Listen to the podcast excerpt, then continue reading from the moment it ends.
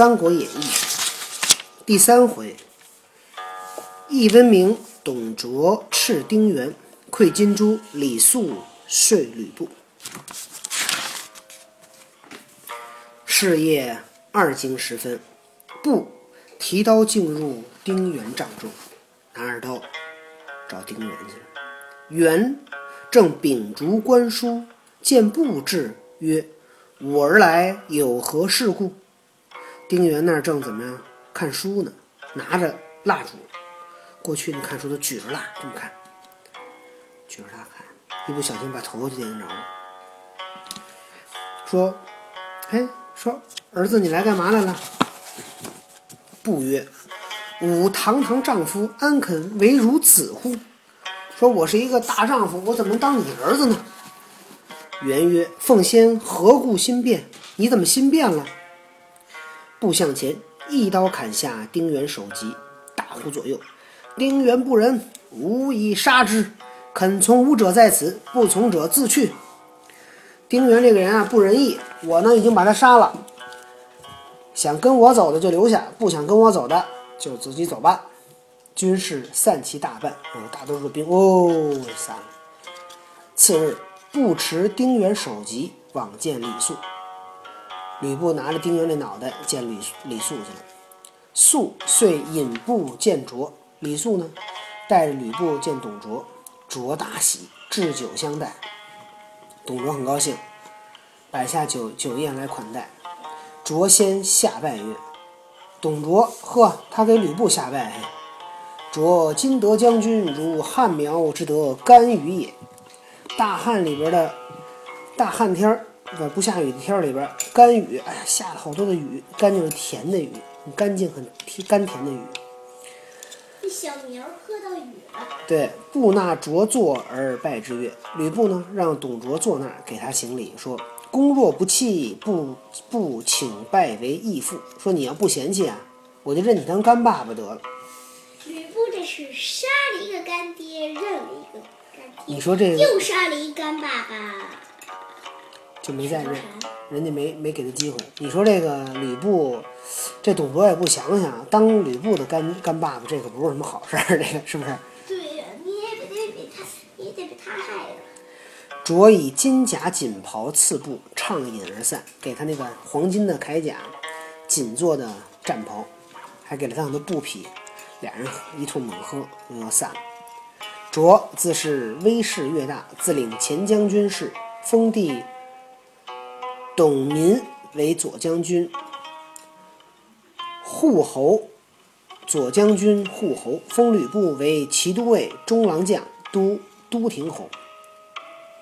都各自封官。李儒劝卓早定废立之计，赶紧咱把这个废皇上这事儿定一定吧。卓乃于省中设宴，汇集公卿，令吕布将甲士千余侍卫左右。董卓呢，就在省中摆下酒宴，把这些公卿大臣请来，让吕布带着一千士兵站在两边。是，太傅袁袁怀是不是怀？我记得这字我查过一次。这儿袁奎，太傅袁奎与百官祭道，九行数巡，卓暗谏曰：“暗扶着宝剑说，今上暗弱，不可以奉宗庙。吾将依伊尹、霍光故事，废帝为红龙王，立陈留王为帝。有不从者斩。今天这皇上啊，没有本领，不能呢当此大任。我将效仿伊尹和霍光，我把皇帝啊废为红红龙王，让陈留王当皇帝，是？模仿，就按着跟着别人学，对吧？这样给自己找个托词，并不是说我，并不是说我把他废。你看伊尹那么有名的人也把皇帝废了，对吧？你看我这么做跟伊尹是一样的，他就让给自己一个借口。有不从者斩，谁不听我的就得杀头。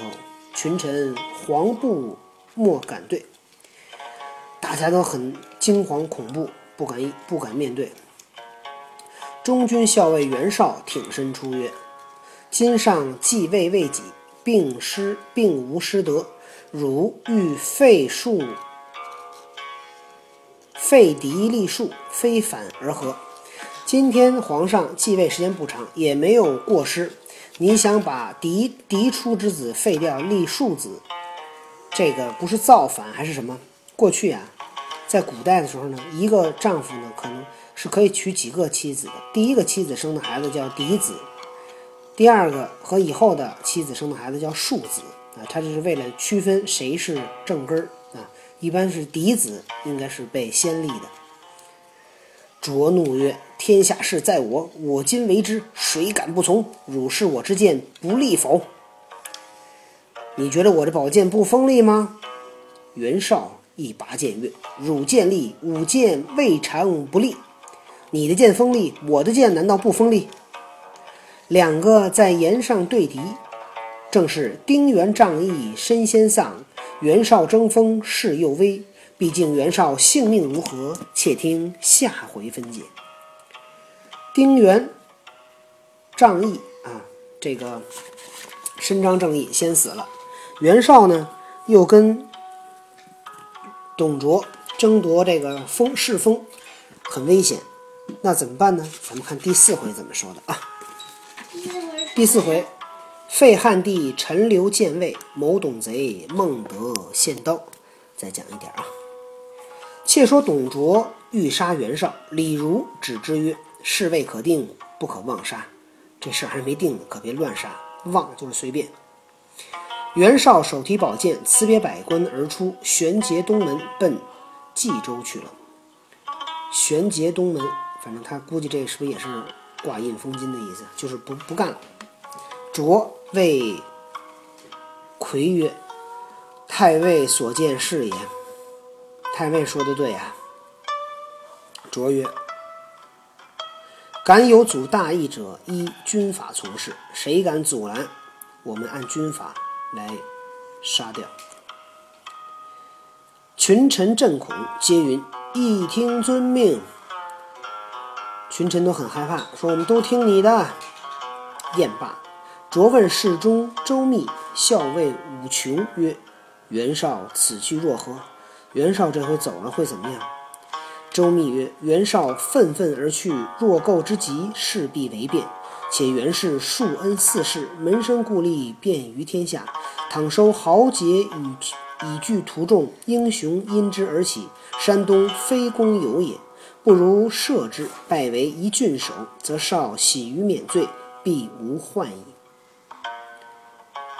周密说：“袁绍啊，很生气的走了。咱们现在要是……”追得太急呢，他可能就要闹事儿。而且袁袁氏呢，袁袁绍他们家呢，有四代人都非常的有名望，他的门生，他过去的一些下属，天下到处都是。